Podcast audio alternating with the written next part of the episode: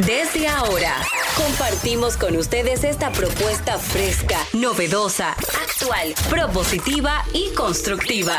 El programa donde la radio y las redes sociales se unen para darte la información más completa y diversa.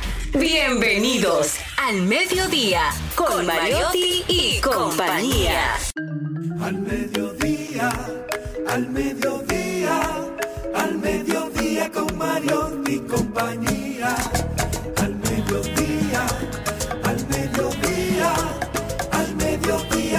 Mariotti y compañía.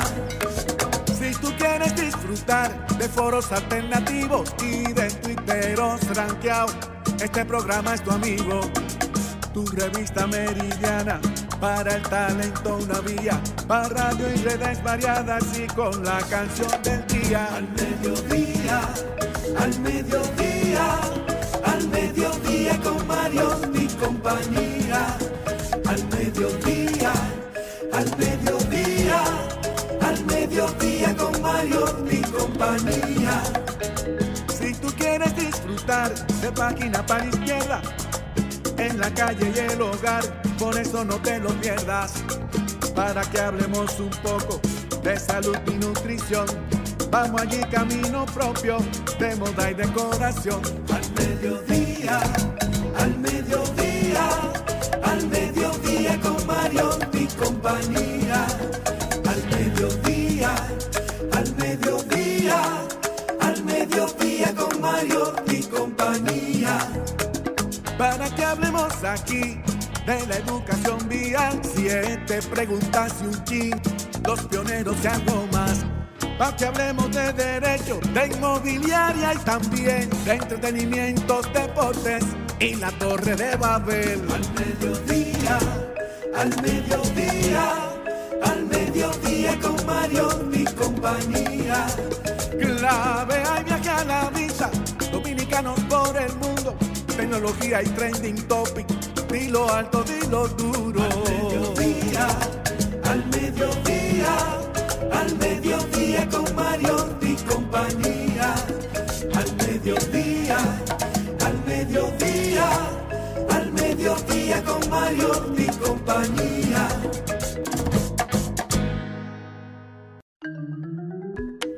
Saludos al mediodía, muy buenas tardes por venir a este programa que estamos sumamente felices de compartir con ustedes un contenido totalmente enriquecedor y divertido el día de hoy. Yo, Kieni Aquino, quien les saluda, estoy aquí para hablar con ustedes de qué se celebra internacionalmente. Hoy es un día de no olvidar, Día Internacional para el recuerdo del comercio de esclavos y su abolición. La razón por haber elegido este día en particular se debe a la sublevación del eh, lugar conocido Santo Domingo, hoy día conocido como Haití, en 1791, donde no solo lograron la independencia de esa parte de la isla, sino que además fueron el génesis de la abolición del comercio transatlántico de esclavos. Origen de este día hoy llegó el más buen mozo de los Mariotics, ¿sabes qué? Oye, el día de la, de la, abolición del comercio y de la esclavitud. Sea, por la sublevación que tuvieron unos negros en 1791 en la parte que hoy conocemos como Haití. Hola, hola, buenas tardes, buenas tardes a, a todo el equipo del mediodía, a toda la audiencia. Como siempre, para mí es un placer estar aquí con todos ustedes.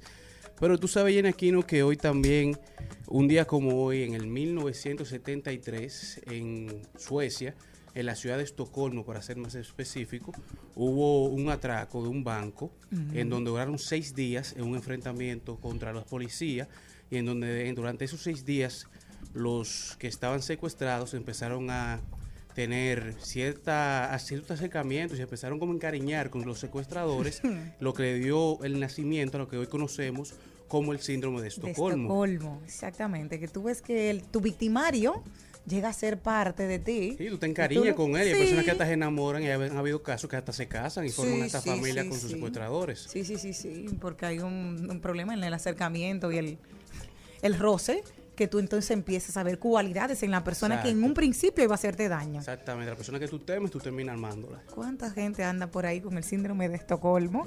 Pero hoy también es el Día Internacional del del internauta para nosotros, para que veas la forma de esclavitud moderna. Que El, se- el- el siglo XXI y su, y su nuevo... El nuevo orden. Las cadenas ahora somos nosotros que lo- no lo soltamos, ni para dormir. La omnicanalidad.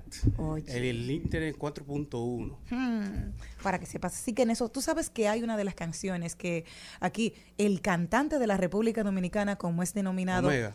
No, Ah. no, no. Eduardo Brito. Eduardo Brito. El lápiz. Ah, no, Eduardo Brito, a quien debe nuestra, nuestro teatro. eh, tiene el nombre, el teatro Eduardo Brito, en honor a este cantante. Habla del lamento esclavo. Vamos a escucharlo, ¿te parece? Claro, claro.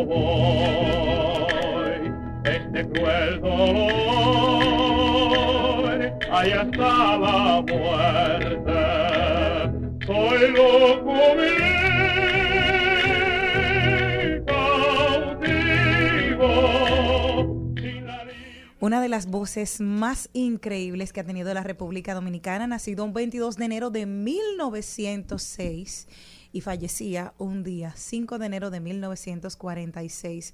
Sufría de sífilis cerebral y este padecimiento lo llevó a, tener delirios y trastornos nerviosos. Por esta causa recibió entre 1942 y 43 numerosas inyecciones de bismuto una etapa muy penosa en la existencia que solo terminaría con su muerte que se produjo el 5 de enero de 1946 en un manicomio de Nigua en la provincia de San Cristóbal.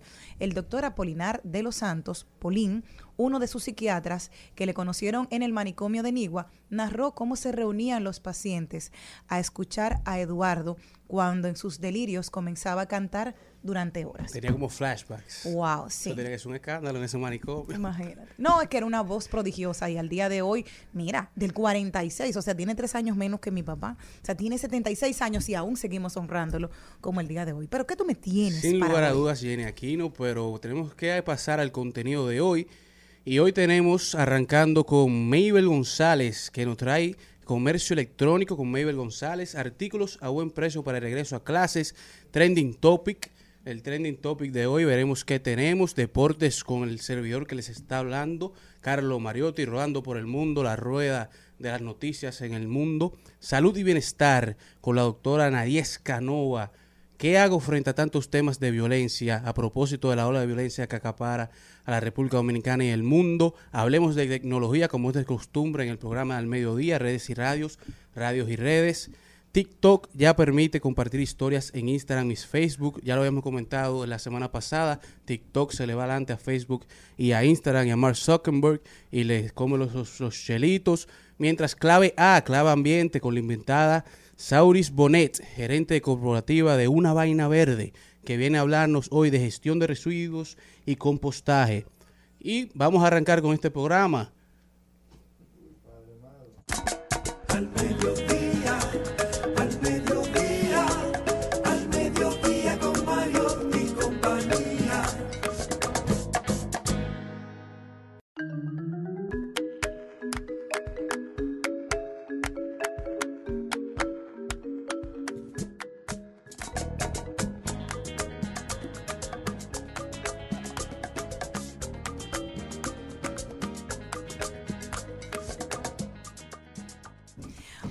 Buenas tardes, Mabel, ¿cómo estás? Todo muy bien hoy en este martes. Tenía mucho que no pasaba por aquí. Ay, ya los sí. extrañaba. Ay, sí, nosotros también. Cuéntanos qué nos traes el día de hoy. El día de hoy tenemos un programazo, señores. Estamos en temporada de escolares. Ay. Y eso se pone fuerte. No sé si han ido a las tiendas, que es el revolú. Sí.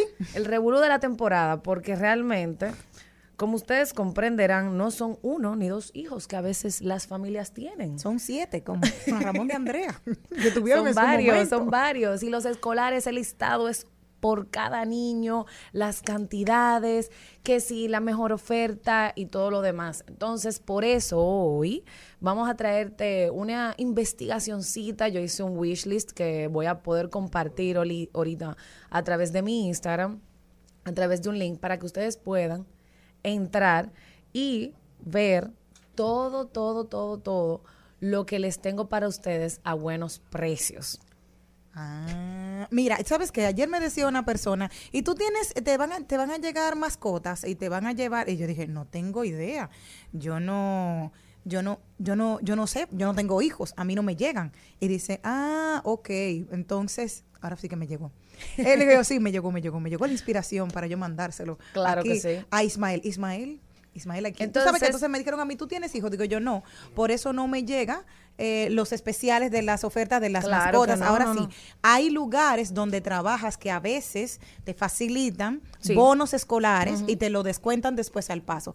¿Cuántas mascotas tú quieres? Y te la dan a un precio un poquito más barato. Eso fue hace muchos años que me tocó en una institución pública. Algunas la siguen haciendo. Eso fue en el 2004. Algunas la siguen haciendo, pero yo he descubierto, dame ver, yo me gradué hace un tiempo ya del colegio, pero en los últimos años, segundo, tercero, cuarto de bachillerato, que ya no le llaman así, pero no. No, ahora tienen un lío que me lo estaban explicando yo no entendí nada. Yo dije, "Oye, estoy tratando excelente". mucho de entender. El caso es que ahora como sexto de, ay, no sé, Sí, de sí, secundaria. dije, "Oye, que muy bien. Y yo descubrí el maravilloso mundo de pedir por internet.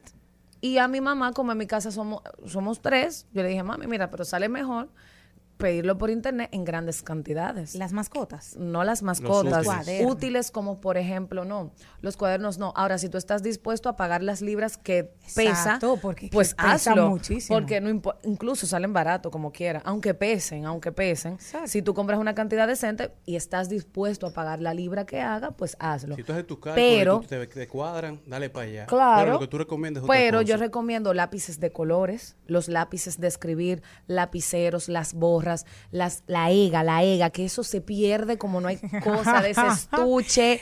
No. Óyeme, tú Y- y no... Cosas cosas que tú compras con útiles escolares que nunca utilizas. El liquid paper. Siempre Sí, queda sin como embargo, lo que uno más se roba. Yo no entiendo para qué. Eso lo dijiste tú, en- en Karen. la, en la Oye. escuela No, lo de- dije yo. la- Yo lo- tuve un estuche todavía de los tiempos de colegio como contra el liquid paper. que Mira, ninguno era mío. Mira, pero era, de- era para las muchachas como no nos permitían Claro. maquillarnos, lo utilizaban para como esmalte en las uñas. Claro que liquid sí. paper era lo, ¿cómo tú utilizar liquid paper? Tú reglas, nunca. A mí me dijeron, y yo, ¿para qué es eso? Como te están comprando compás desde que tú estás en cuarto de primaria Y en segundo de bachillerato en geometría que te lo ponen. No, no. Tú Y, lo usas eh, cuando te enseñan a usar. Ahora estamos un poquito más digital que antes, por lo tanto, uno está buscando otras opciones Ahora- más Ahora hay iPads. tecnológicas para los chicos al colegio. Y vamos a comenzar en nuestro listado de esta nueva tablet Fire Kindle de la marca de Amazon, la recién estrenada por ellos del 2022, en un cómodo precio. Debo de admitir, me la encuentro y la ponen en oferta todos los días, la siguen subiendo y bajando. Ayer estaba en 59, hoy está en 69. Eso es para que se emocionen. Eso es para que la gente comprar. todos los días viva Esté entrando a. Amazon y esté atento a las ofertas que tienen. Hoy está, déjame ver, no mentira. Ah, fue otra que bajaron. Son dos tipos. Hay una que es como más grandecita, como de 10 pulgadas, y otra como de 7 pulgadas. Pero La 69 de 7 dólares. pulgadas está en 59 dólares. ¿Pero y la para niños gran- o para todos? Es para niños, para todo tipo de, o sea, para adultos. Claro, Tú la la puedes programar para tamaño. Sí, en menor tamaño para el niño, que es la de 59 dólares, y la puede programar con un plan de protección para que no entre a otras aplicaciones. Y ya si es un niño un poco más, un adolescente en este caso, pues la de 69 dólares, que viene siendo más cómodo para él. Y es súper bien porque Kindle es una de las tablets económicas, mm, tiene buen sistema operativo y tiene acceso al internet completo, o sea que es, viene siendo una muy buena opción. En segundo lugar, la lonchera. La lonchera. Se usa la lonchera. Claro que sí, en el colegio, claro que sí. El niño que nos lleva, ahí más ahora que estamos promoviendo una vida más saludable. Ahora ya no se usan las loncheras de un compartimiento. Ahora tenemos unas cajitas bien chulas que son de cuatro hasta seis compartimientos para tú hacer varias meriendas y ponérsela al niño. ¿Cómo? Muy, muy chula. A mí me encantó. Yo creo que lo voy a pedir para mí. No, Debo de admitir. que- que- eh, me- y me acuerdo que esta época escolares, me acuerdo de una niña que se llamaba Jenny. Eso recuerdo. Jenny, sí. tuya. Sí, es que hermoso, porque mira lo, lo lindo de que tú te acuerdas de este equipo de, de- de- del compartir. Ella, su mamá, que es Altagracita, la que actualmente es la, la alcaldesa de mi pueblo, ella tenía una panadería y esa niña llevaba esa lonchera Tiene que pan. no podía cerrar, no, pan, bizcocho, de todo. Pero ella te daba, ¿verdad? pero ella llamaba a todos los niños para ella Ay, repartirlo. qué linda. Sí, Qué bueno. Ese sentimiento del compartir es muy bonito. era, era increíble. Yo me Nosotros acuerdo, mira, la en lonchera la asoció a ella porque era que ella decía como, venga, daba a tus alturas de pra, pan con esa ya, lonchera. de todo. y lo mejor eran los panes de mantequilla. Sigue tú, La lonchera, el lunchbox, como le dicen, que tiene cuatro compartimientos, es súper dinámico, súper eh, fácil de utilizar porque no ocupa tanto espacio. 16 dólares. Pero es muy linda esa Sí, lonchera. está bonita, está de bonita. irnos para la escuela otra vez. Claro que sí. Y el estuche. No- Uno siempre compraba el estuche por moda. O era de Hello Kitty, o era de Super, los Power Rangers, de lo que sea, de los lápices. Uno que- pero ahora mismo yo he visto una necesidad de, como son tantos útiles, buscarles el estuche que sea como más cómodo. Y la que yo estoy recomendando, 12 dólares. Y tiene dos compartimientos. Y hay uno que se desliza, o sea, como que se abre. Y tú pones todos los colores y está la otra donde tú pones ya lo demás. El compás, la tijerita. 12 O sea, dólares son chulo. 660 pesos. Está súper bien. Pero ¿qué mejor? Es impermeable. O sea, tiene un sistema, la tela, que no va a ser... Usted sabe que los niños viven arrastrándose, viven dejando la mochila tirada y va a, ser- va a permitir que no se esté ensuciando ni se esté mojando tanto. En otro lugar, señores, señores, la lacto.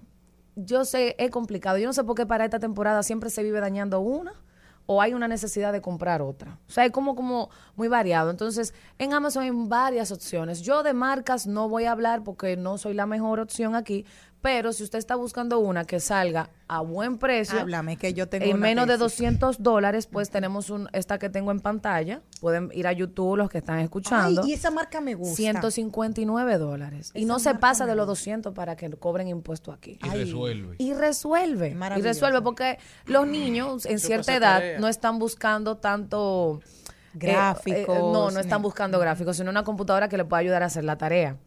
En otro norte, y algo también sumamente importante, esto me encantó, yo creo que yo lo voy a comprar hasta para mí. Y eso, que yo no dibujo tanto. bueno, y yo no dibujo tanto. Es un paquete, esto es edición de Amazon. Yo no sé si fue que Amazon lo hizo él para el regreso a clases. Él hizo un paquete de 80 piezas de lápices de colores marca Crayola. Ah, que tú sabes que nos encanta. Señores, la marca Crayola. Atención, lo creativo. Sí. Era la mejor. Verá, que tú sabes que esa, es que no, es increíble. La marca Crayola. La wow, marca Crayola es que la uno lo rayaba y después entonces tú le quitabas Oh, con el, la tiene uña para que se quede más tenue. Ustedes saben, este wishlist va a estar disponible en el link de mi Instagram, así que no se desesperen que vamos para allá. Eh, también tenemos los audífonos. Los audífonos son necesarios. Ahora en la clase de informática le piden a los niños un audifonito. Y ahora los niños ya no quieren audífonos de cable. Ahora lo quieren inalámbrico. Eso ya no se Nunca usa. cable. Ni- y tenemos ni- ni los unos Beats audífonos ah, GBL. cable. Los GBL son bien. Son No, una claro, marca decente y están en oferta en 29 dólares. Ok. GBL se escucha bien. De las mejores marcas. Claro, de las mejores marcas es inalámbrico para que el niño diga, ay mami, para que no me hagan. Ustedes saben que los niños son muy comparones cuando están en el colegio, quieren todo lo mejor. Y como le- ahorita les hablaba sobre los lápices de, colo- de lápices de escribir, un paquete de 72 lápices de escribir. O sea, eso es para que tenga lápiz para este año y para el próximo. No, No, porque para que depende tenga si el le- grupo, para que tenga el curso. No, 10 no. dólares. Si no le pones hay un- cosa que 10 se dólares. pierda más fácil que un lápiz, un, lapicero. si le pones un sacapunta al lado. Son, son una número, son número dos esos lápices. Die- no, del normal, del que escribe. Ajá, número 2 normal. Oye, eh, lo que son, son los lo que son mejores. emprendedores en el colegio, tú lo vas a ver vendiendo a 5 pesos. Oh. Sí, sí, Pero sí. son, esos artículos son, aquí tú no los consigues tan fácil. Aquí tú consigues de 5, máximo de 10. Entonces, los niños viven botando las cosas. Ya con este paquetico, mami, se me perdió la... Aquí tiene el tuyo. Y la caja tiene 72. Cero problema. Cero problema. Y en esta temporada de altos calores, de alta temperatura térmica, no puede faltar el termo, termo de agua. Eso no puede quedarse en la mochilita del niño.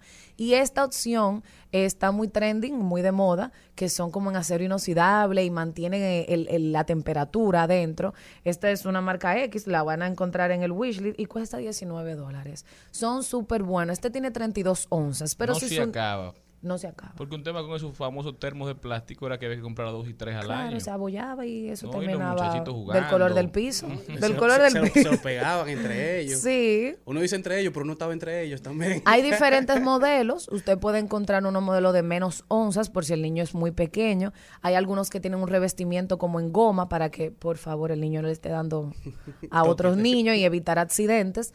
Esto ya el que mostramos en pantalla son para niños más, más grandecitos. Pero hay muchas opciones, hay muchas opciones. Yo lo que hacía con mi madre era sentarme y decía, mami, vamos a pedir los escolares hoy.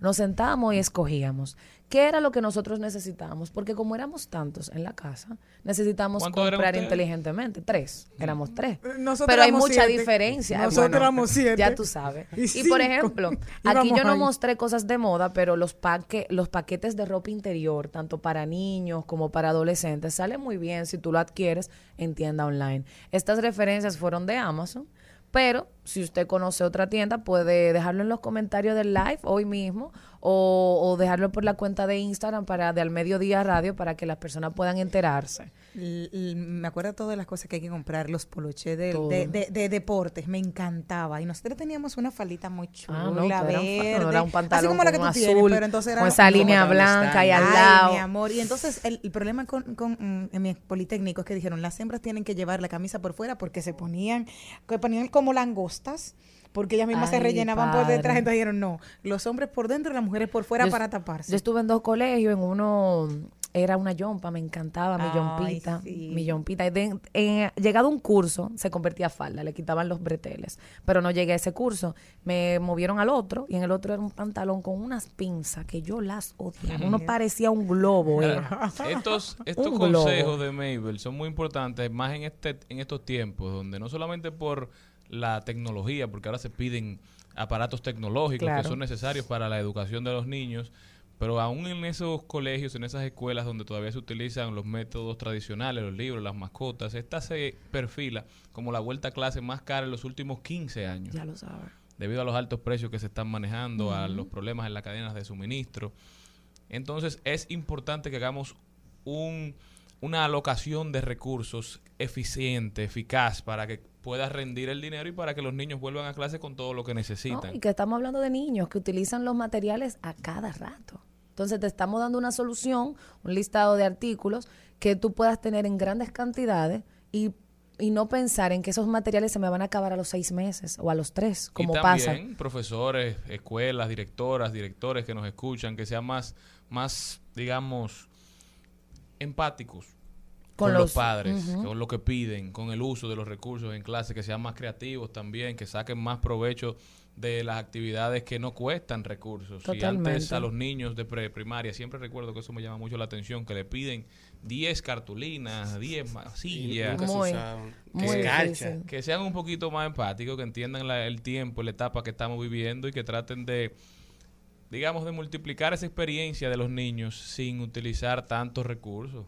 Claro que sí, y ya ahora mismo tenemos facilidades de envíos. eh, hable con su courier si usted quiere traer más cantidades al país para ver en cuánto le sale. Yo siempre hablo de que la información está el poder. Si usted está informado, es muchísimo mejor que su compra salga bien.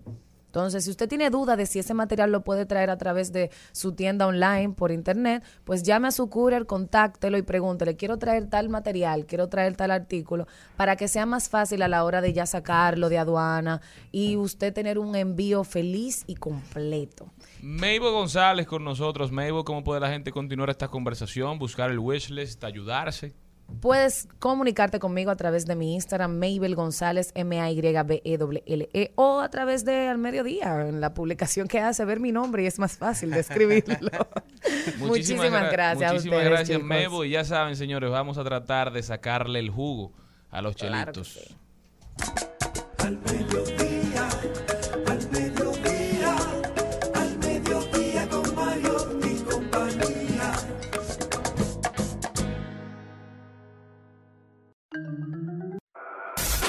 En Al Mediodía. ¡Ay! Lo dijo. ¡Ay!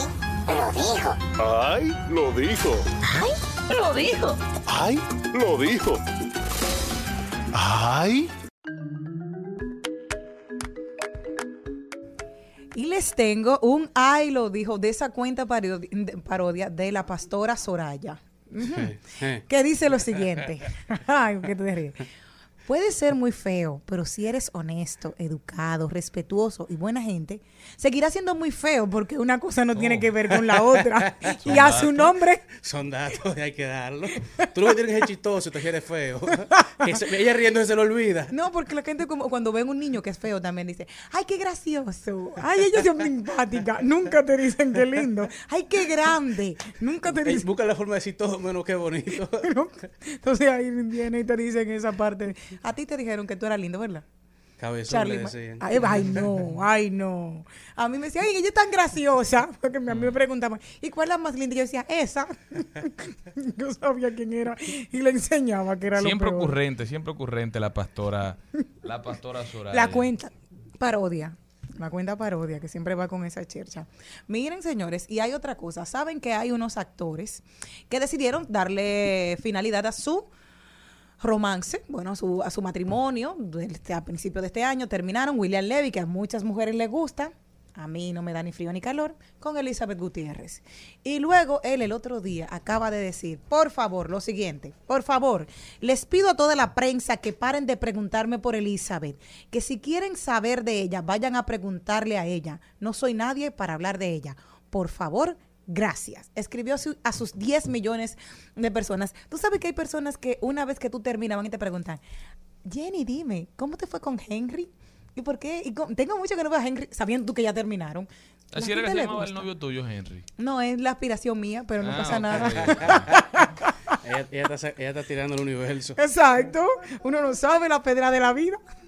Bueno, y lo que también lo dijeron fueron los cañeros, los trabajadores de la caña de la República Dominicana que dijeron sin cañeros no hay azúcar en una protesta frente a la dirección de migración. Se pone caliente los ánimos. Este grupo de trabajadores de la caña están exigiendo respeto a sus derechos y respeto a sus condiciones de trabajo. Yo creo que es una, una exigencia loable. Vamos a prestarle atención de manera muy cercana porque con lo que está pasando con los mares, yo creo que ustedes han visto toda la noticia de las sequías a nivel internacional, el Danubio, ahí están más de 20 buques alemanes de la Segunda Guerra Mundial han salido a la superficie debido al descenso de la, del nivel de la marea.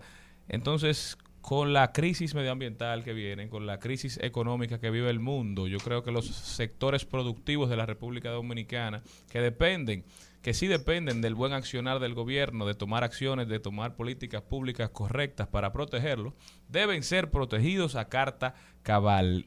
Y el que también lo dijo fue nuestro amigo Darían Vargas. Darían Vargas ha dicho que es mentira que aquí no hay trabajo, aquí lo que hay es gente que no quiere trabajar.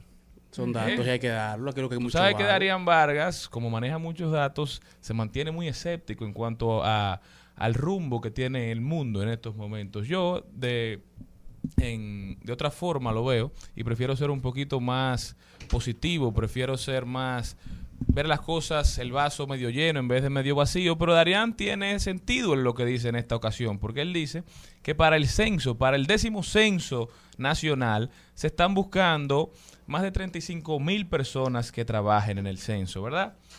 Y ha dicho que para el censo se van a pagar 14 días, 25 mil pesos a los censadores y 14 mil a los encargados o supervisores. En demarcaciones donde están pidiendo 800 personas, solamente han recibido 50 aplicaciones. Es decir, o la gente no está informada o no les interesa este trabajo. Y seamos honestos, a quien que no esté trabajando le cae mal 40 mil pesos, a quien que no esté trabajando le cae mal 25 mil pesos, más 500 pesos de dieta por 14 días. Es un buen dinero, haciendo un buen trabajo, brindándole un servicio al país. Entonces, todos los que estén interesados, todos los que tengan un familiar interesado, el único requisito es tener más de 18 años y como dice Darían Vargas, tener todos dos brazos y dos pies, poder hacer el trabajo realmente. La página es reclutamiento.one.gov.do O. Ahí encontrarán todos los requisitos, deberán aprobar un curso de 12 horas y no tener ningún contrato con el gobierno para ser elegibles. Señores, vamos a aportar, tenemos que saber cuántos somos, dónde estamos, qué queremos y por qué lo queremos. El censo es importante, seamos parte de esta iniciativa. Y el último ay lo dijo de mi parte, el día de hoy, recuerden que está actualmente un tema en el candelero y es la suspensión del inspector general del Ministerio Público, Juan Medina de los Santos, que fue removido de su ¿Qué fue cargo. lo que pasó? ¿Qué fue lo O- que oye, hizo? él, él fue, fue suspendido de sus funciones luego de ser señalado ah, porque entró en el despacho del procurador adjunto Pedro Amador a revisar unos expedientes sin consultarlo. Entonces trascendió que cuando Amador entró en su despacho pasada las 9 de la noche, que encontró ahí a Juan Medina y le dijo, ¿qué usted busca en esta oficina? Dijo, no, que vine a pagar un bombillo. Ay, lo dijo.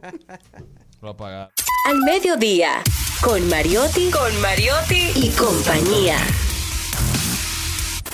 Rumba 98.5. Una emisora. RCC Media. Seguimos, seguimos, seguimos con Al Mediodía, con Mariotti y compañía. lavarme el corazón con agua de otro amor, ni jabón de otros cuerpos. Ha sido inútil inundarme la razón con espumas de dolor de aquellos tiempos muertos. Anthony Ríos con la mancha, ¿eh? Grande Anthony Ríos. No me lo diga que yo siempre lo amé. Y tengo varias fotos. Siempre en nuestra mente, en nuestros corazones. Sí, lo amamos forever. Oye, esto, Jenny. Idris Elba, el actor inglés, en su más reciente película, Beast, Ujú. tú sabes que en esa película él tiene una hija. Ah, sí. Para, esta, para ese papel de su hija, su hija verdadera, su hija real, hizo una audición para ese papel. Él le tuvo que decir a su hija que lamentablemente ella, no había química entre él y su propia hija para, para hacer la película. Su hija duró aproximadamente tres semanas que no, habló- no hablaba con él en su casa. Ay, Dios. ¿Te imaginas tú tener que decirle a tu hija, mira, lamentablemente tú y yo no tenemos química para, tú, para interpretar el papel de padre e hija en una película? En la vida real, bueno, nos llevamos. Déjame que te en Y la tú- cara. ¿Y qué edad tiene la Yo soy tu niña? papá, tú eres mi hija, pero en verdad tú, y tú, no- tú y yo no podemos hacer papel de padre e hija en una película. de mentira. De mentira, tú y yo no podemos hacer papel de padre e hija. Ay, Dios. Ay, hombre. ¿y Hay que ver el contexto de la película, cómo era A lo la mejor ella es muy buena y ella se porta mal en la Claro. casa. ¿Quién sabe? No, no cuadraron, no cuadraron, sí. pero... Ay, hombre. Ay, Dios. Yo ahora me siento Yo mal. no sé, no, no conozco un caso de padre e hija que hayan actuado en una película y la química se haya dado de manera positiva. o son muy pocos. Sí, en busca de la felicidad. The Pursuit of. Happiness. Ya. Bueno, Sí, pero, pero era- pero era su Jaden hijo. y Will Ajá. hicieron un buen papel. Yo creo que ha Claro. sido uno de los mejores papeles de Will Sí. Smith. Pero en la, segu- en la segunda película que hicieron juntos no Karate fue tan Kid. buena. ¿Era Karate Kid? No, no, ahí, No, que ahí era como de- Will y era como de Jada espacio, fueron vaya. productores, pero era una película exacta, como, que espacio, llegaban en una nave a un lugar y, y no, era como el la salida real, el, el debut de Jaden ya como un adolescente. Se supone que esa iba a ser esa película y no, como que no funcionó. No, pero hay más casos de padre e hijo. Angelina. Jolie y su padre creo que tra- han trabajado juntos, pero ah, son muy diversos los casos. Padres e hijos en el cine. Tendríamos que buscar eso de Eh, buscarlo en eh, eh, No, padres Robert e Downey hijos que trabajan juntos. Exacto. Robert Downey Jr. con su padre en la de que En El Juez. abogado. Ajá, en Sí, El en El Juez. No, no había uno del el Charlie papá. Chin El- con su papá. El papá de el, el de, bueno, tú quiero el de esposo de Catherine Zeta Jones.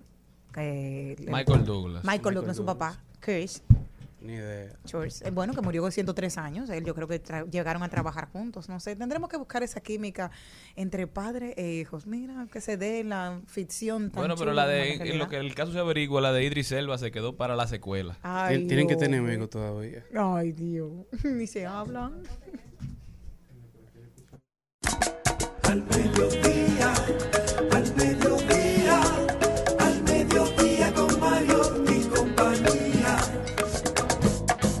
El Al Mediodía dice presente. Dice presente el músculo y la mente. El músculo y la mente. Estamos en deportes. Bueno, señores, arrancamos con hablando de las reinas del Caribe, ya que el sexteto dominicano marca dos triunfos. eh, derrotaron ya a Perú en el día de ayer 3 a 0.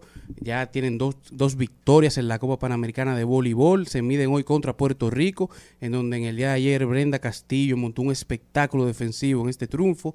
Las reinas se perfilan para estar en la final de la Copa y así buscar su segundo oro de manera consecutiva y el sexto de por vida en este campeonato panamericano. Mientras que llegando a Qatar 2022, eh, donde le- ah, tendremos varias leyendas que estarán disputando su último mundial y en donde se nace la pregunta si veremos alguna de estas leyendas levantar a la Copa del Mundo por primera o última vez. Algunas de estas leyendas que podemos mencionar son Cristiano Ronaldo, Leo Messi, Luca Modric, Suárez, Thomas Müller, Manuel Neuer, Edison Cavani, Keylor Navas y Dani Alves, que son algunos de los que estarán disputando por última vez representando al equipo de su país en el Mundial de Qatar 2022, mientras que las mayores brillan los dominicanos en las mayores, Johnny Cueto en la Liga Americana, Albert Pujols en la Liga Nacional, se llevaron el premio a los jugadores de la semana. Pujols que comparte esta distinción con su compañero de equipo Paul Goldschmidt, la máquina que llegó también en el día de ayer al 693 de carrera, a tan solo 7 de los 700 honrones, empatando, empatando el récord de todos los tiempos con Barry Bonds de honrones frente a los 449 pitchers solamente.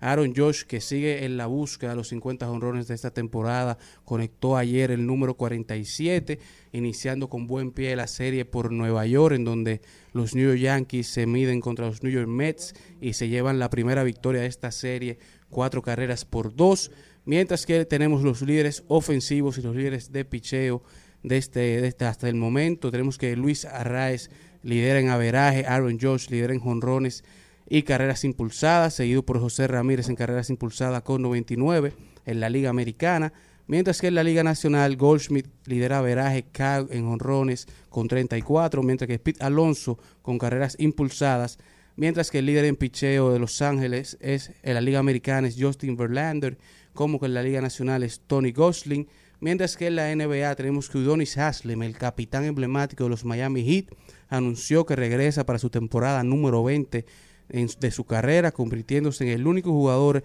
en la historia de la NBA en no ser drafteado, que llega a 20 temporadas disputadas en la NBA.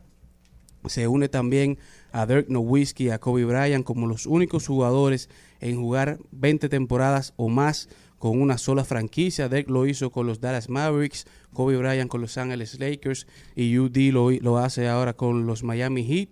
Johnny Haslem, 20 temporadas. Un dato interesante es que se ha perdido un total de 8 temporadas, ya que en términos de que juegos no jugados, no por lesiones, sino por juegos que es lo que se ha quedado en la banca, alrededor de 651 juegos no jugados, pero algo interesante es de este dato es lo que aporta este jugador al equipo desde la banca, lo que aporta en el camerino, lo que aporta a los jugadores jóvenes, lo que transmite, vamos a decir, de la cultura de ese equipo de juego a estos jugadores y transmite dentro de, de- ese camerino y por eso le dan este contrato a Donny Haslem y recordar que hoy estaremos celebrando el cumpleaños número 44 de la leyenda The Black Mamba Kobe Bryant. Kobe Bryant, que falleció a destiempo en un accidente de, de helicóptero en el 2020. 26 de enero. 26 de enero del 2020, lo recordamos, lo llevamos presente por lo que significó para el juego y para todos los que nos enamoramos del baloncesto a través de, de él, de verlo jugar, de verlo competir. Mi perrito se llamaba Kobe y era en honor a Kobe Bryant. Además que en estos días ha salido una información precisamente de su viuda, porque hay personas que han filtrado, de las personas que llegaron, eh, estaban compartiendo las fotos de cómo había quedado el cadáver de Kobe al momento de, estrellarse en el helicóptero. Y aunque no la compartieron más allá de esas autoridades que estaban viéndola, ella se pronunció sobre la indelicadeza de, de eso y que iba a tener una repercusión legal porque ella no quería ver esas imágenes y, y entendía que era un respeto a la dignidad humana y a la intimidad de, de una situación tan delicada como la que padeció yo, sí. Hoy recordamos a Kobe Bean Bryant, que descanse en paz, la mamba. Al mediodía, al mediodía,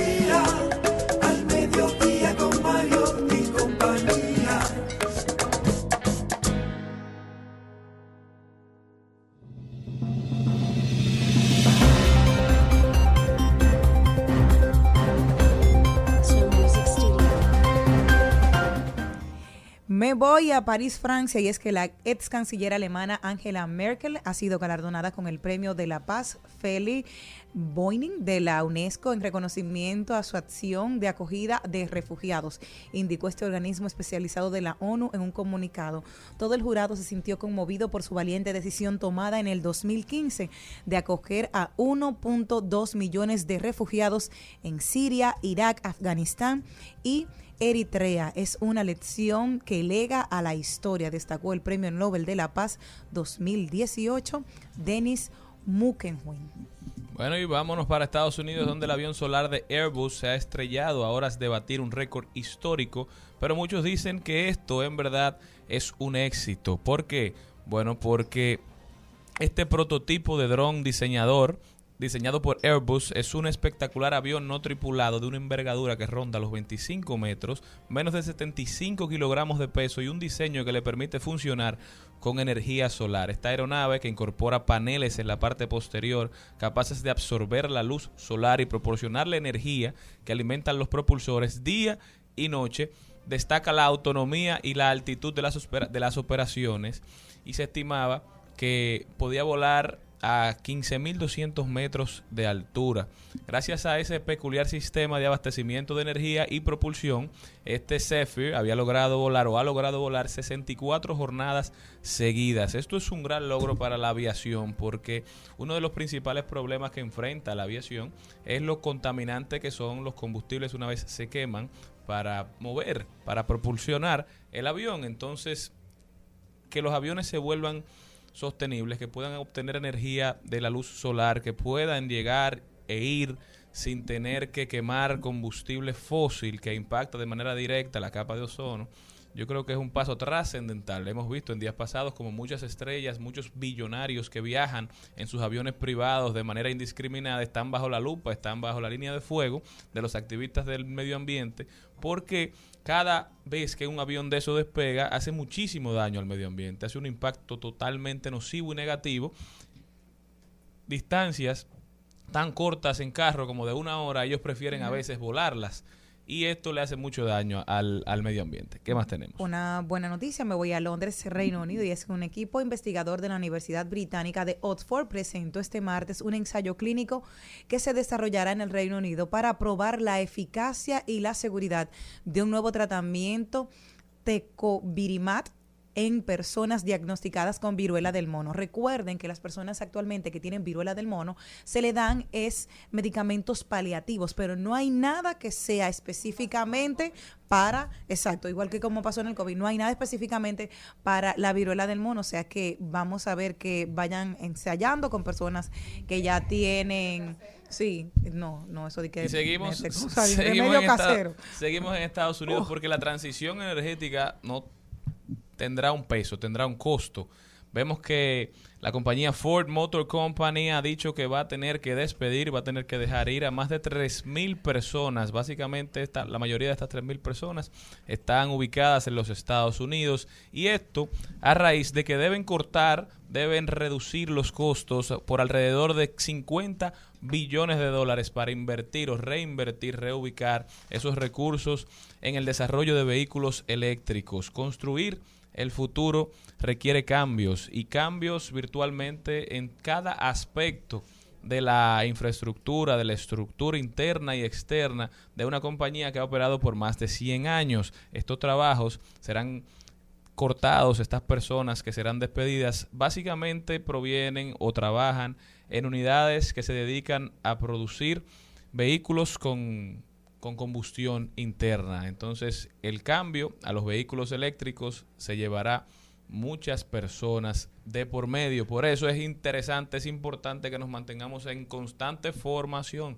que nos mantengamos adaptándonos y transformándonos, porque se le tiene mucho miedo a que las máquinas hagan el trabajo de las personas, pero antes de que las máquinas lo hagan, lo harán otras personas que están mejor calificadas. Entonces, yo creo que eso es lo que nosotros podemos controlar y a eso debemos abocarnos, a seguir formándonos constantemente. Ya la formación continua no solamente para los doctores, para los abogados, cualquier profesión, ya nada es estático. Lo que usted aprendió hace 20, 10, hasta 5 años, hoy cambió, sin importar en el ámbito que usted se desarrolla. Hay otras formas de hacer periodismo, mucho más modernas, hay otra forma de narrar historias, hay otra forma de hacer películas, de hacer contenido, hay otra forma de hacer aviones, de hacer carros, hay otra forma de cantar, hay otra forma De tener amores, escribir. de tener amores, ya no todo va cambiando de manera drástica, claro, todo va, se- todos, hay, ahora hay autotune, ahora hay otras modalidades que te lo, no, no, Claro eso no no. verdad. Claro que No, Eso es de un El, tiempo el para autotune acá. llegó con T-Pain, con Kanye West. Claro que no. Hay Eso- que estar despierto, 2000. hay que estar despierto y mantenerse Óyeme, en ya- ya- constante Ya aprendizaje. ya tú- ya tú tienes un rapero que fue filmado y es un robot. Era, es una inteligencia artificial. Mira, Una inteligencia artificial. y está bueno. Es, es- es una inteligencia artificial, o sea, no es una persona real. Y por Claro. eso, por eso, por eso. Ya, ya. Al mediodía,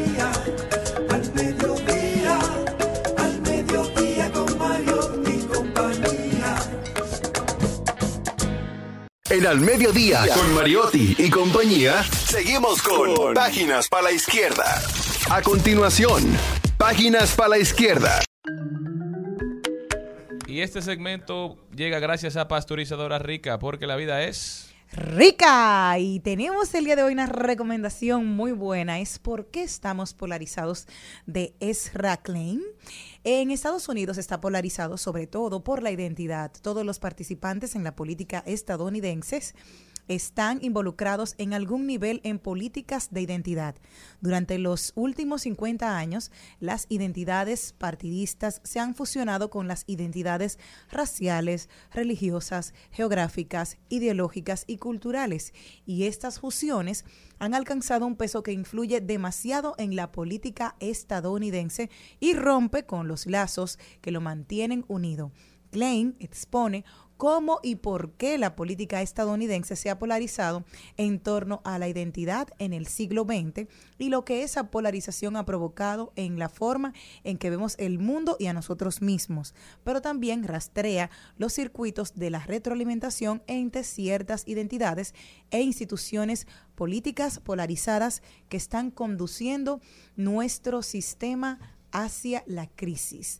Entiendo que este libro lo que hace es eh, mostrar a cada uno de cómo nos vamos segmentando, que lo importante es nosotros buscar puntos en común, pero en estos días en un almuerzo hablaban y decían, yo le decía, me llama la atención porque en Estados Unidos siempre resaltan el adjetivo. La periodista negra Jenny Aquino, digo yo, la periodista simplemente, dice el no. Lo que pasa es que eh, hay que entender venir de precisamente de orígenes negros y de esclavitud para tú poder entenderlo. Es como un reconocimiento que se hace realmente a la clase. Me decía, mis abuelos, que eran de Texas, la persona con la que conversaba, me decía, eh, la primera vez que votó, la- le tirotearon la casa porque dijeron que los negros no podían votar porque iban a cambiar la situación eh, política del país. La segunda vez que fue otras elecciones y él se atrevió a votar, le, le llevaron y le pusieron en el jardín un, un ataúd. Entonces dice, si nosotros el día de hoy resaltamos esa parte del adjetivo, que nosotros lo vemos como una discriminación, es porque ellos necesitan ese reconocimiento de derechos que han adquirido con el tiempo. Así que entiendo que es importante que podamos leer este libro precisamente para poder entender eh, la dinámica que hay en ese país, que al final es uno de los países que todos miramos hacia el sueño americano como referencia. Así que me encantó. ¿Por qué estamos polarizados? De Ezra Klein. Y esto llegó. Gracias a Pasteurizadora Rica, porque la vida es... Rica. Al mediodía, al mediodía,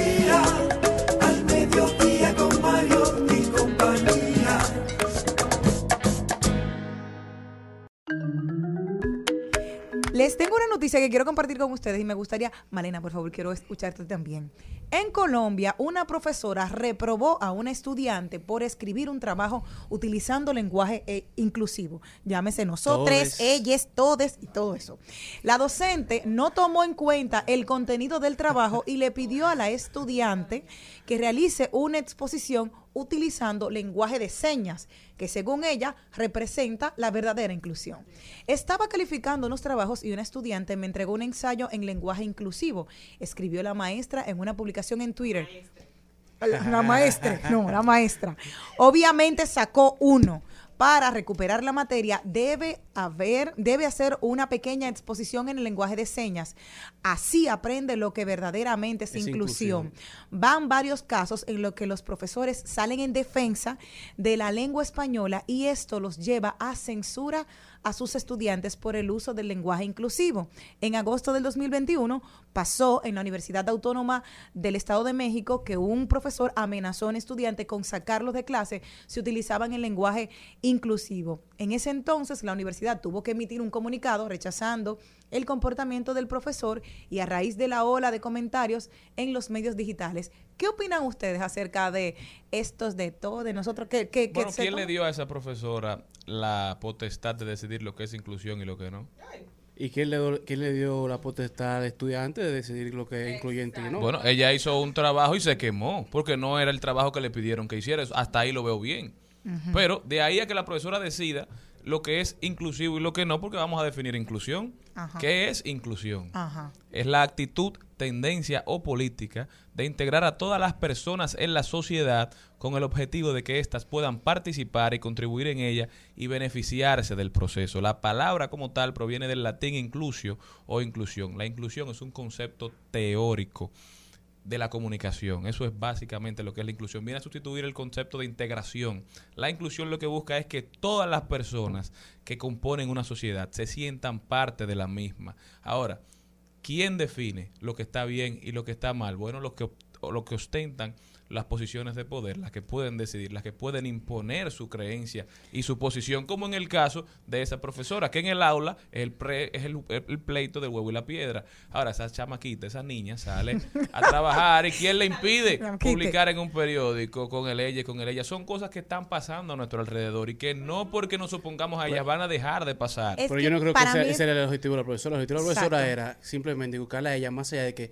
ella no es que tú estés incluyendo a esa persona porque tú le digas todo o todo, sino Según que quién. verdader- lo como yo lo estoy viendo la, la- Según la profesora. Exacto, pero por eso mismo es que tú no estás, esa persona no está- lo que están realmente eh, siendo excluidos son lo que es la persona no vidente, los lo, los no oyentes, que son personas que son verdaderamente más, más- que son marginadas dentro de la sociedad, que son afuereadas, que, que, que, que son excluidos, que no les permite verdaderamente ser parte íntegra y aportar lo que ellos verdaderamente pueden aportar dentro de la sociedad. Pero yo no te lo En niego. Ahora mi sociedad. pregunta Entonces, es yo lo- la persona lo Sí. que está diciendo, tú quieres verdaderamente ser excluyente y aportar a esta persona, ven, Aprende. aprende a hablar señas, lo con ellos. porque yo tengo que asumir la causa que la profesora Pero- quiere que yo asuma. Pero lo que pasa es que la persona que le está literatura. es, es- es- que no, esa, que esa- esa que percepción que ella que tiene. aprende- Mira, yo, Es literatura. yo Que es el trabajo de la profesora. aprender a hablar lenguaje de señas. Yo tengo una hermana sorda. Ahora, ¿Cuándo? Yo no te estoy diciendo a ti que eso está bien o que está mal. Yo lo que estoy diciendo a ti es que no eres tú que tienes que decirme qué causa asumir. Si yo soy amante del medio ¿Cuál ambiente. es el trabajo de una profesora? eso Educar. es un trabajo de un Educar. ¿Y cómo yo me profesor. estoy educando? Diciéndome qué causa yo debo asumir. ¿Cómo yo debo Los profesores, pero- eso es lo que hacen. Hacerte ver otro punto de Los vista. profesores hacen eso. Ellos no le debió poner un cero. no. Uno, le Claro, puso un uno, uno. ella no lo quemó, le puso un uno. Léanse Pablo Frieri. ¿eh? Si usted, el, el ambiente de escuela, un aula, debe ser un espacio donde tanto profesor como alumno esté dispuesto a aprender. Cuando se va a recibir una charla, un monólogo, cuando el profesor es el ser todopoderoso, cuando no se le puede llevar la contraria, la experiencia educativa nunca será 100%, Enriquecedora. eh, digamos, aprovechada. Entonces, al final, usted como maestro tiene que estar dispuesto a que su estudiante tenga la razón de vez en cuando, dispuesto, no tiene que promoverlo. Sí. Porque si no, si usted solamente va ahí a esbozar, a decir, a, a exponer sus a conocimientos. repetir, porque eso es lo que algunos profesores quieren, que No, repitan lo que ellos ellos realmente Sí hay valores básicos que debemos promover, los valores de la Grecia antigua, los valores de la Biblia, todos esos valores que son los que nos han permitido desarrollarnos en sociedad, construir la sociedad que hoy tenemos, debemos protegerlos.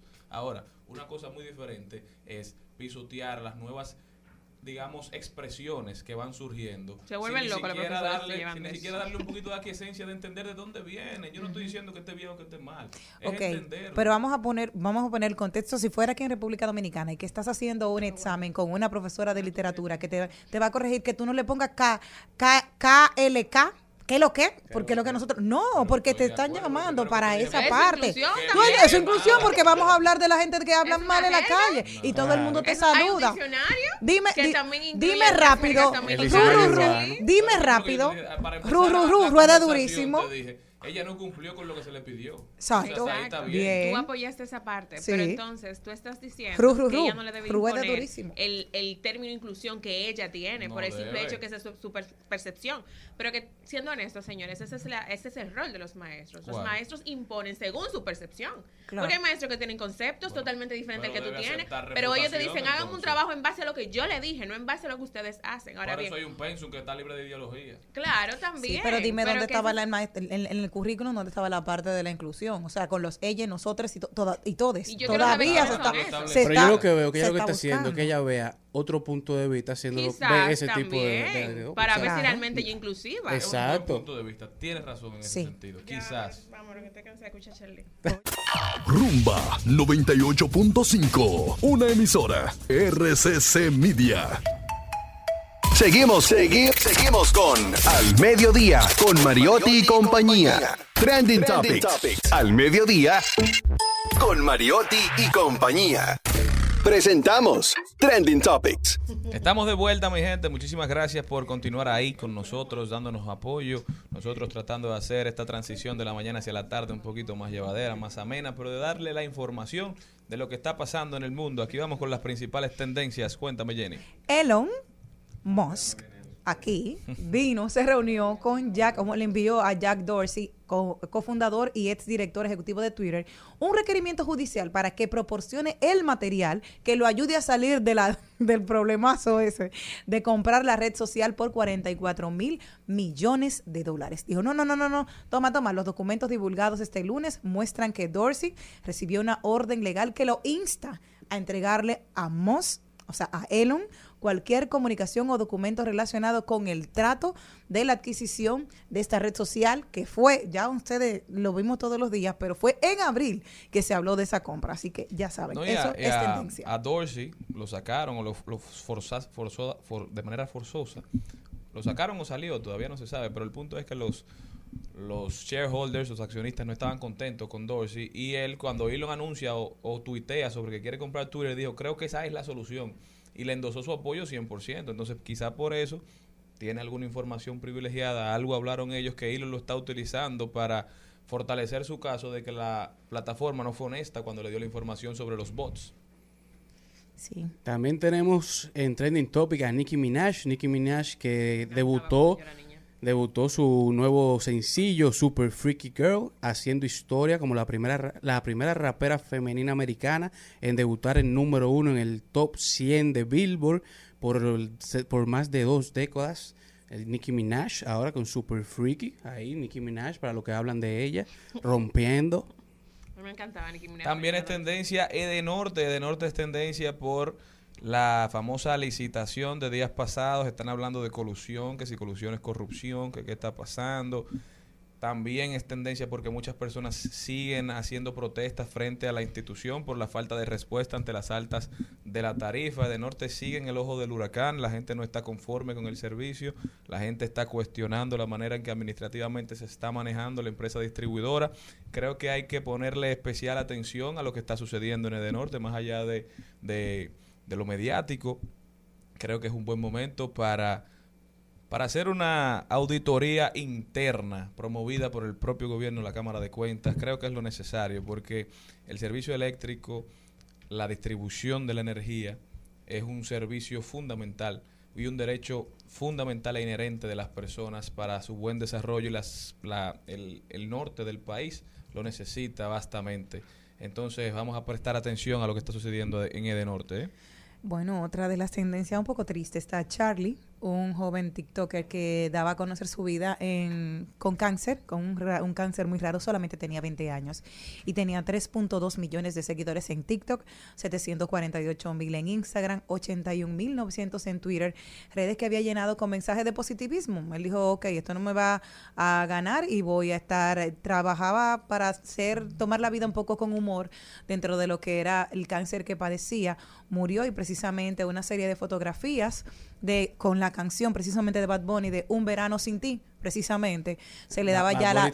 No, no, mi amor, hasta en, la- en la- en las cosas fúnebres, sí, para ya despedirse precisamente de toda su comunidad después de que este joven de solamente 20 años eh, llevara con humor el día a día de este diario con este cáncer tan raro que padecía. Pasa sus restos. Lo que está haciendo tendencia, señores, es House of Dragons, la continuación de Game of Thrones, la nueva serie, que se co- su- con su el primer episodio, el episodio piloto, y su historia en HBO, ya que rompió eh, de manera histórica con los números de series como Stranger Things, Euphoria, como la- y to- y todos los, los episodios de todas las series piloto en la historia de HBO. Así fue la- el episodio más visto en la premiere de series de HBO en la historia en el 2022, La Casa de Dragones de Game of Thrones, y así también como Señores, es tendencia el hashtag Pavel renuncia.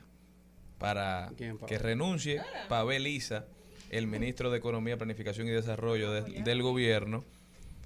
Este hashtag llama mucho la atención. Esto viene a raíz de unas declaraciones que dio don Pavel en un programa donde dijo que lo que sucedía, la, a ver, digamos, el enfrentamiento entre la sociedad dominicana y la sociedad haitiana tenía como trasfondo un racismo sistémico de muchos años que venía de la época de Trujillo, esas fueron las palabras de Pavel Isa, pero esto no fue lo que escandalizó a los dominicanos, lo que pasó fue que Claude Joseph, ex primer ministro o ex canciller Haitiano. haitiano, utilizó las declaraciones en un tuit diciendo que apoyaba a Paveliza, que Paveliza se lo apoyaba a él, que eso es lo que él viene diciendo hace muchísimo tiempo. Entonces el señor Claude Joseph sigue tratando de echarle leña al fuego, de dividir a los haitianos y a los dominicanos, de crear cada vez más resentimiento. Creo que es una acción que en la que él sabe perfectamente lo que está haciendo, está fomentando el odio, tratando de fortalecerse él ante los haitianos como una opción de poder debido al desorden que se vive en Haití, él está aprovechando esas declaraciones de Paveliza.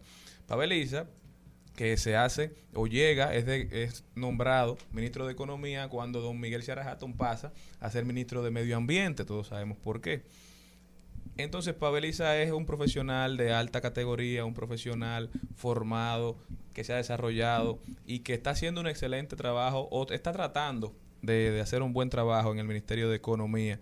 Yo no creo que nosotros debamos afilar cuchillo para la garganta de Paveliza, creo que debemos cogerlo un poquito suave, bajarle un cambio, sí, hay que respetar la institucionalidad de los países, la soberanía de cada país, pero no podemos caer en el juego de Claude Joseph, que lo que quiere es utilizarnos a nosotros para promover sus aspiraciones en Haití, señores. No seamos tan, tan Ingenuos. ingenuos es la palabra. No dejemos que cualquiera prenda nuestro fuego, porque si no nuestras acciones no dependen de nosotros, dependen de lo que quiera hacer un tercero. Y es un tercero de otro país el que está incentivándonos, aunque Jenny se ponga mala, porque es una defensora a rajatabla de la tendencia. Hay que decirlo. no seamos tan volátiles. Bueno, les cuento que otro que ha sido tendencia en estos días ha sido Plácido Domingo, ese tenor de 81 años, porque lo estaban vinculando a una secta que tiene que ver con delitos sexuales.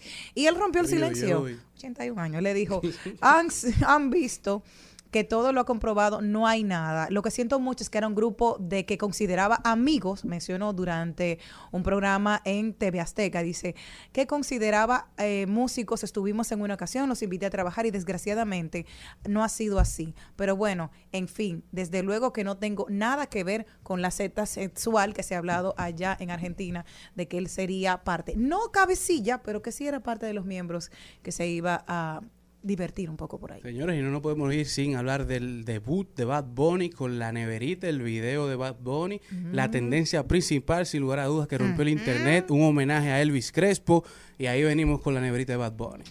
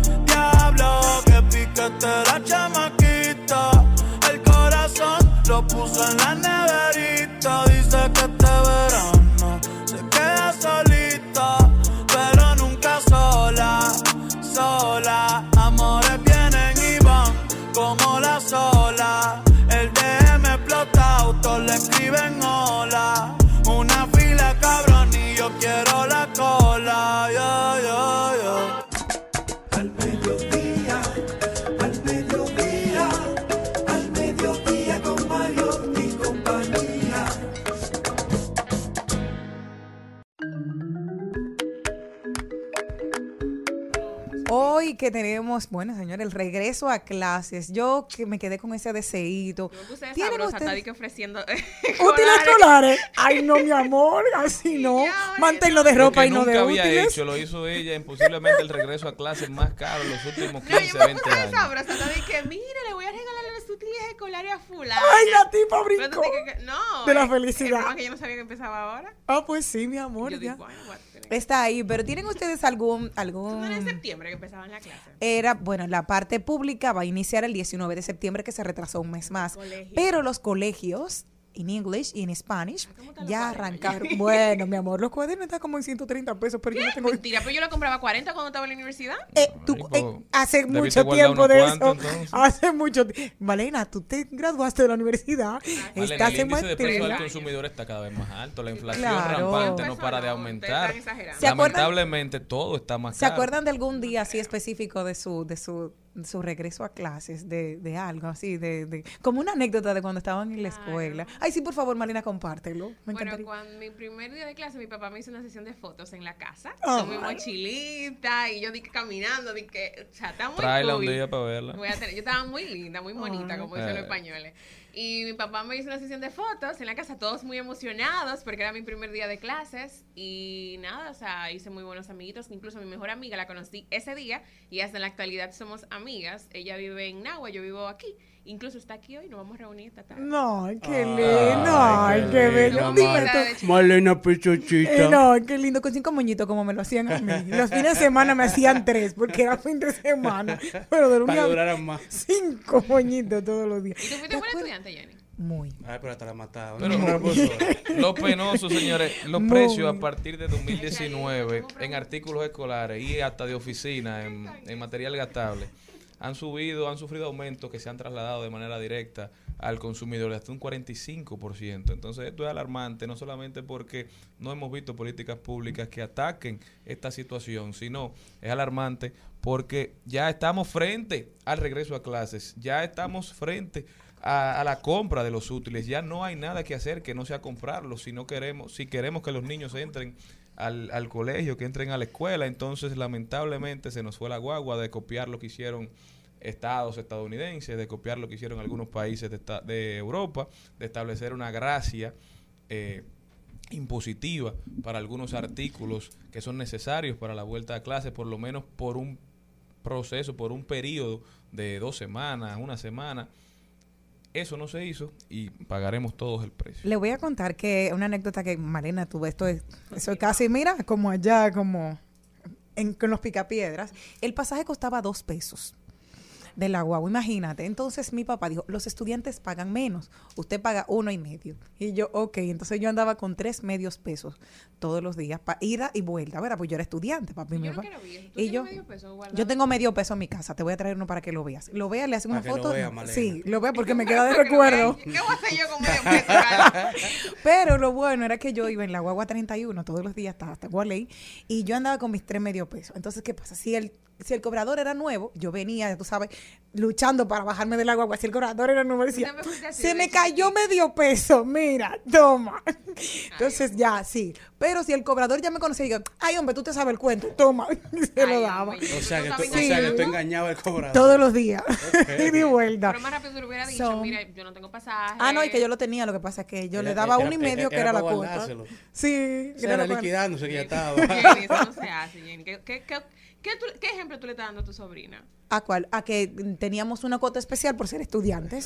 Sí. Dale, contanos tu experiencia Sí. como niño Sí, de niño. niño especial. ¿Qué te ponían en la lonchera? ¿Qué tú recuerdas que te Exacto. ponían en la lonchera? A mí, un- lonchera. dos, dos cosas, dos Claro panes. que Ah, que tener lonchera. Eh, a mí me compraban, era Nutter Butter, la galletica ¿El quién? de mantequilla de maní. Oye, hasta en inglés era, ya tú sabes si era popi la Un cosa. escándalo. A mí me daban dos plátanos y huevo Eh, frito. para- Nutter Butter con chubi.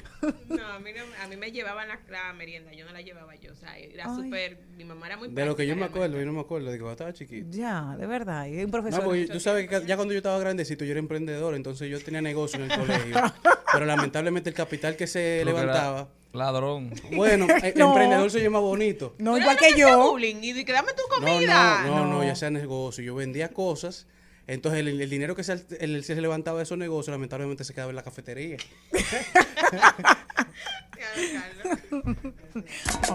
Al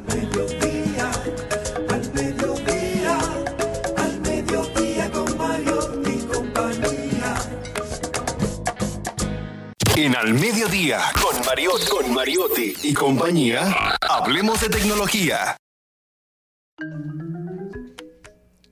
Oigan lo que está pasando, señores, con TikTok. TikTok ya permite compartir historias en Instagram y en Facebook, mientras que la mayoría de las apps y plataformas populares copian alguna que otra función de TikTok. Esta quiere facilitar a los usuarios compartir sus contenidos en otras redes sociales. Cabe recordar que Meta ha tomado medidas para que los creadores no reutilicen los videos de TikTok para subirlos a Instagram y Facebook. No solo ha mencionado que se dará prioridad al contenido original, sino que también los algoritmos pueden detectar las marcas de agua de TikTok en los videos. Esto porque TikTok copió la manera en que se hacen los, digo, Instagram, Instagram. copia cómo se hacen los TikTok o los Reels. Y no solo Instagram, sino que tú tienes plataformas como Amazon, tú tienes plataformas como YouTube que están copiando, vamos a decir, la imagen, el, el- la- el modelo de plataforma, de sistema de TikTok y tratando de aplicarlo a las plataformas de ellos. Entonces acordemos que TikTok es chino, o sea, nadie copia más que los chinos. Entonces, antes que lo copien a ellos, ellos di- dicen, vamos a gestar nosotros a ti.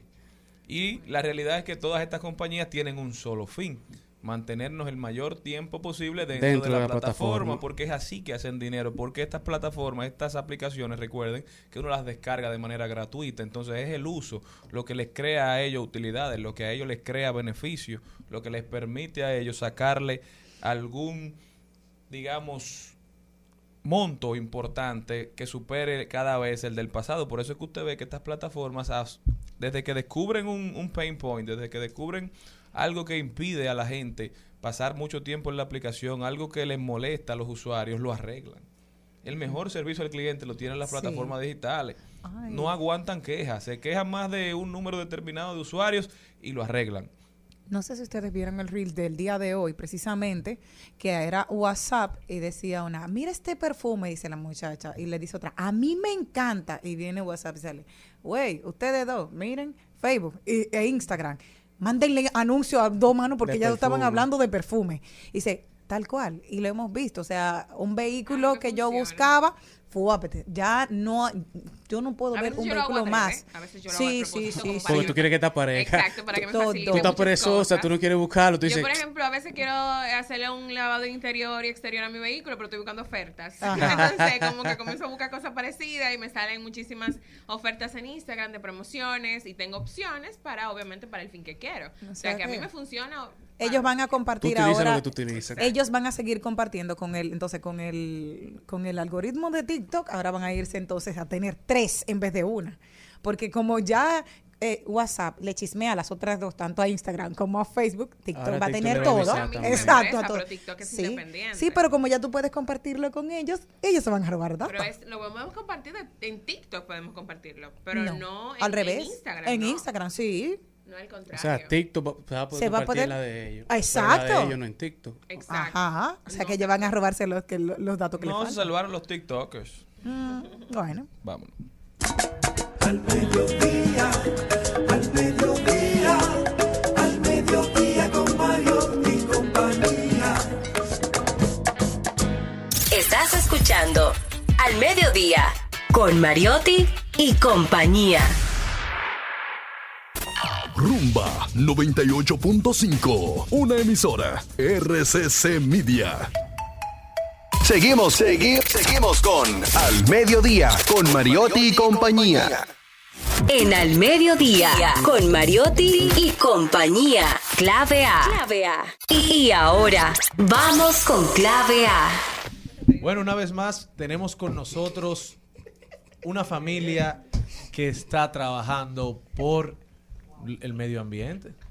Y hoy traemos con nosotros a Sauris Bonet, gerente corporativa de Una Vaina Verde, que viene a hablarnos sobre la gestión de residuos y compostaje. ¿Cómo estás? Todo bien, ¿y ustedes qué tal? Sayuri, ¿cómo estás? Todo bien. ¿Y ustedes qué tal? Yo feliz de estar aquí compartiendo un poquito de vainas verdes.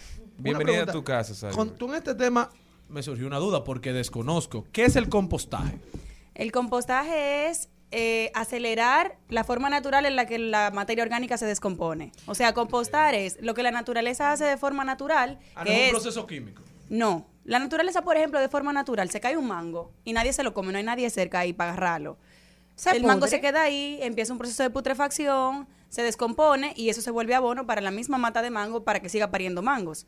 Lo que uno hace con el compostaje es que agarra todos los residuos orgánicos a un ambiente controlado donde uno controla humedad, temperatura, oxigenación y acelera el proceso de descomposición para que se convierta en abono más rápido. ¿Qué tan difícil es hacerlo y qué tan feo huele para tú tenerlo en un Y apartamento? salen gusanos, ¿verdad? Eso, buenísimas preguntas, porque eso es lo que piensa la mayoría de No, hay gente, que tú vas a tener un bajo en tu el casa. lombric compost, que es utilizar gusanos para el compostaje, ¿no? Lombrices. Sí, exacto, Uno lombrices, compra, perdón. En ese caso. Sí, espérense por parte, que ustedes tienen muchas preguntas. Ah, sí, estamos interesados. miren, miren. Lo primero es que hay diferentes técnicas de compostaje. Hay técnicas que son de pilas, que son tradicionales, tipo lasaña, que, que tú vas poniendo residuos. Para que entiendan, el compostaje tiene dos principales ingredientes, que son la fuente de nitrógeno, que es todo lo que es mojado, todo lo que es verde, los restos de alimentos, la cáscara del plátano, de la lechuga, la borra de café, todo lo que tú no te comes, todo lo que es orgánico, pero también tiene una fuente de carbono, que es toda la materia también orgánica, pero seca que es el, el carbono, que es lo, lo no húmedo, por ejemplo, el cartón, el papel, el acerrín, el periódico, eh, y todo lo que ya está en proceso de secado. Entonces, esas dos vainas se juntan, se controla la humedad, se le agrega agua y se mueve para oxigenar y eso empieza un proceso de descomposición. Entonces hay diferentes técnicas. Una es en pila, otra en tómbolas, como si fuera una lotería. ¿Qué es en pila? en pila es como una lasaña o un pastelón. En capas, Tú vas apilados uno poniendo- arriba del otro, Tú vas poniendo capas, le vas agregando agua y después de cierto tiempo lo mueves. En tómbolas es como un cilindro, imagínate un tanque de 55 galones pero volteado, que tú le pones un manguito otra forma para rotar. Ese es anaeróbico porque no tiene oxigenación. Entonces hay otras formas de precompostaje como la fermentación, que es el bokashi, que tú pones los Tecachi canta bien, Tecachi, sí. bokashi. ¿Qué se llama así? Ah, Uh, boca. Tú estás relajado. No sé. Eh, el bokashi es una técnica de compostaje donde tú pones los residuos orgánicos, le pones un activador, que son microorganismos, para que empiece el proceso de putrefacción, Como lo pero es fermentación. Entonces, eso después tiene que pasar a compostaje. Eso no es un producto final. Y mi técnica favorita para compostar es el vermicompostaje o lombricultura, que es donde las lombrices son ese animal más grande, porque hay muchos animales, hay mucha vida en el compostaje, muchos microorganismos, pero a nivel microscópicos, que uno no lo ve, Exacto. pero están vivos ahí haciendo el trabajo de descomposición. Sin embargo, en el vermicompostaje, las lombrices, como un elemento agregado, eh, son devoradoras del orgánico, entonces acelera mucho más rápido el proceso de descomposición para tener abono. ¿Cómo huele tu apartamento con un compostaje? Mira, si el todo apartamento- No, primero, la gente en la casa, ¿cómo 35 puede metros. hacer compostaje? Ok, la gente, sí, va a empezar por, lo, por cómo hacerlo y después cómo evitar Sí, que suena, suena a un proceso tedioso. Sí. Pero me imagino que no. Es súper fácil, miren. Por ejemplo, la fermentación, que es el bokashi.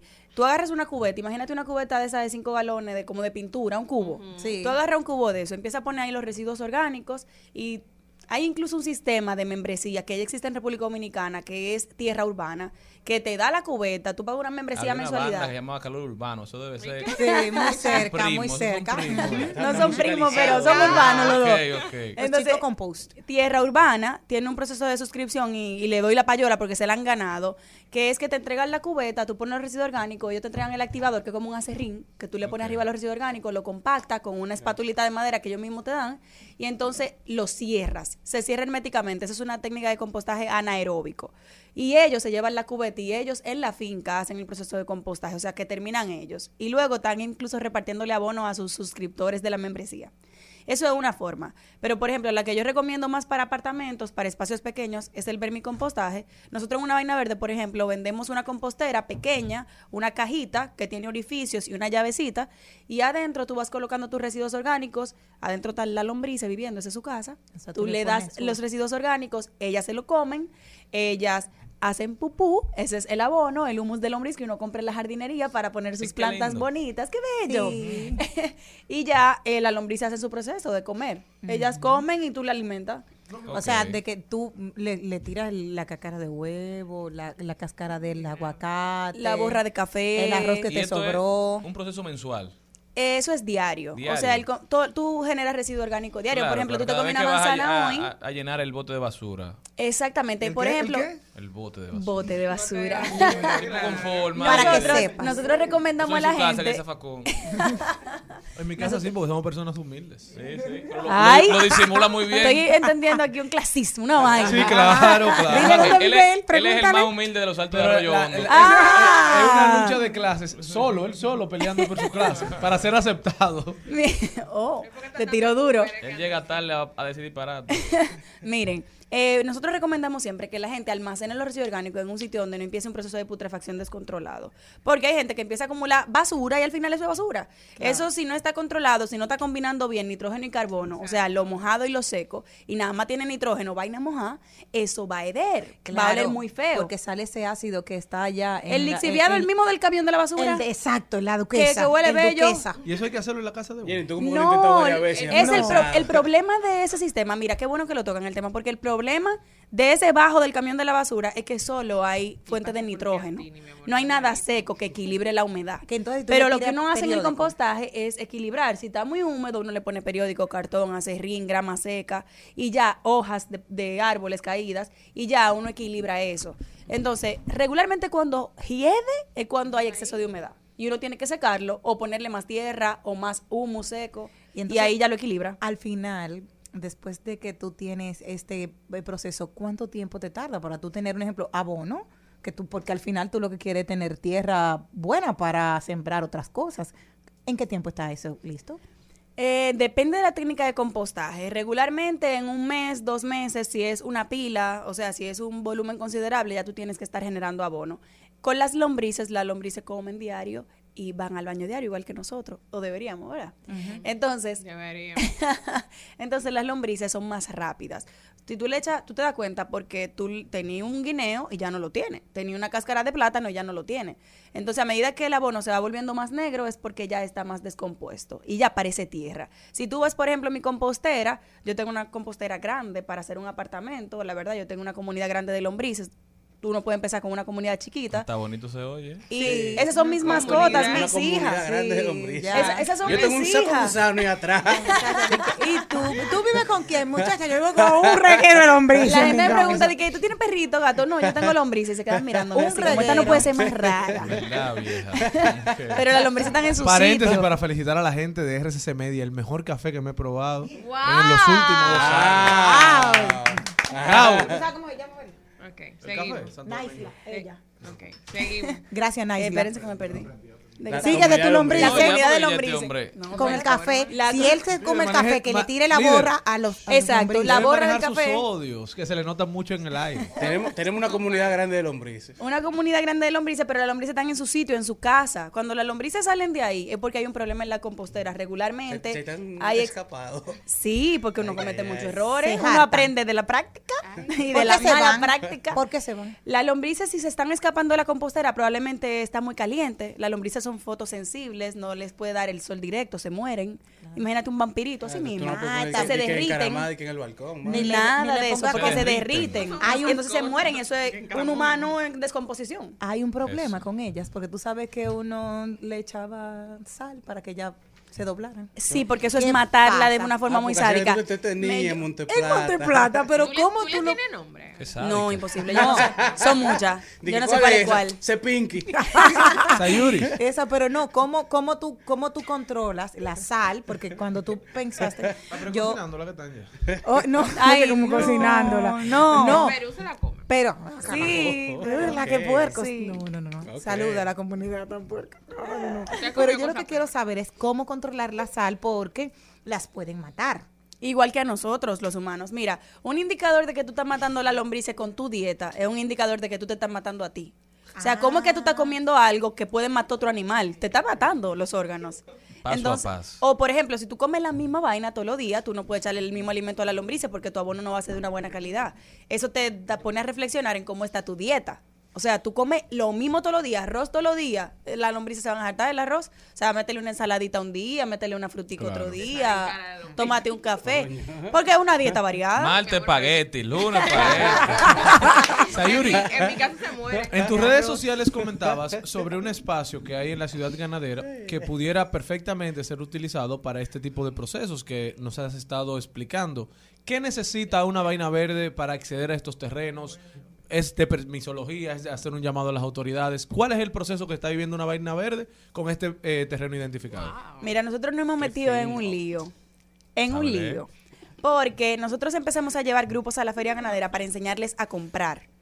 A comprar a granel en el mercado de la feria gana- ganadera. A comprar en un mercado local en cuero, llevando sus cantinas, sus bolsas y comprando directamente lo que necesita. Una libra de bichuela, mire, échamela aquí. Y se lo lleva para su casa sin basura, más barato y beneficiando directamente a los productores o a los primeros intermediarios.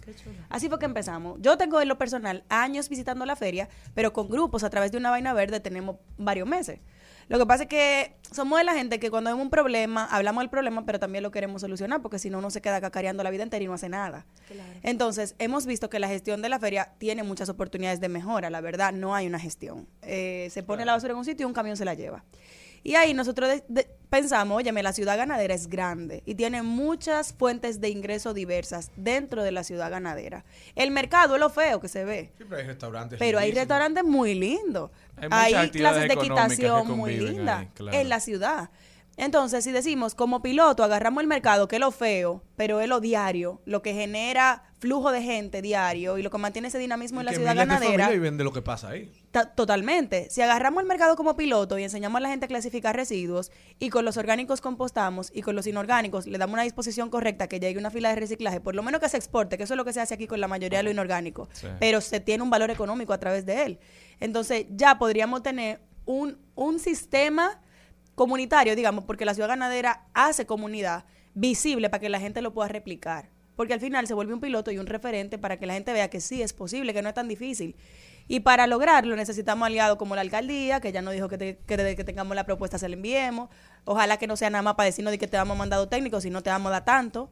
Eh, también, claro, porque si no te marean, di que no te hemos mandado gente para que te ayude a recogerla. Yo necesito gente. Gente tengo. Eh, sí, gente, La voluntaria. Dirección General de Ganadería debería involucrarse, que son los administradores de la feria ganadera. Sí, quien administra la, fe- la ciudad ganadera es el Patronato Nacional de Ganaderos. Ya nosotros le enviamos una Y ganadería comunicación. no es parte del... Es de agricultura, que depende del patronato. Entonces hay un problema ahí. Yo no sé de quién es, pero vamos a meterlo a los dos.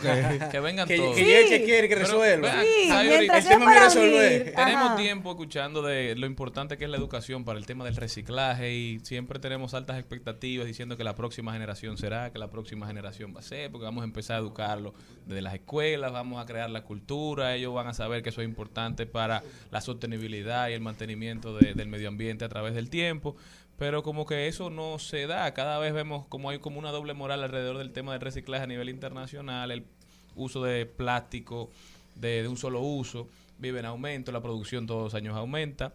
Entonces, esos son temas, son de materiales que son muy difíciles de reciclar y se hace, eso se saca de circulación de manera que no es amigable al medio ambiente cada vez más, ya sea por quema, ya sea por tirándolo en vertedero a cielo abierto, sin ningún proceso de reciclaje. Y en República Dominicana, lamentablemente, todavía yo creo que en gran parte de nuestra población lo más cerca que llegamos al reciclaje es a utilizar los potes de helado para guardar habichuelas. Que eso debería no hacerse. Y pero de está bien. hielo. Entonces, Y de hielo. Eso, eso es lo que sigue pasando. ¿Qué tú crees que podemos hacer de manera cortoplacista, digamos, para, en- para enfrentar el, la crisis sanitaria que estamos viviendo a nivel de, de manejo de residuos?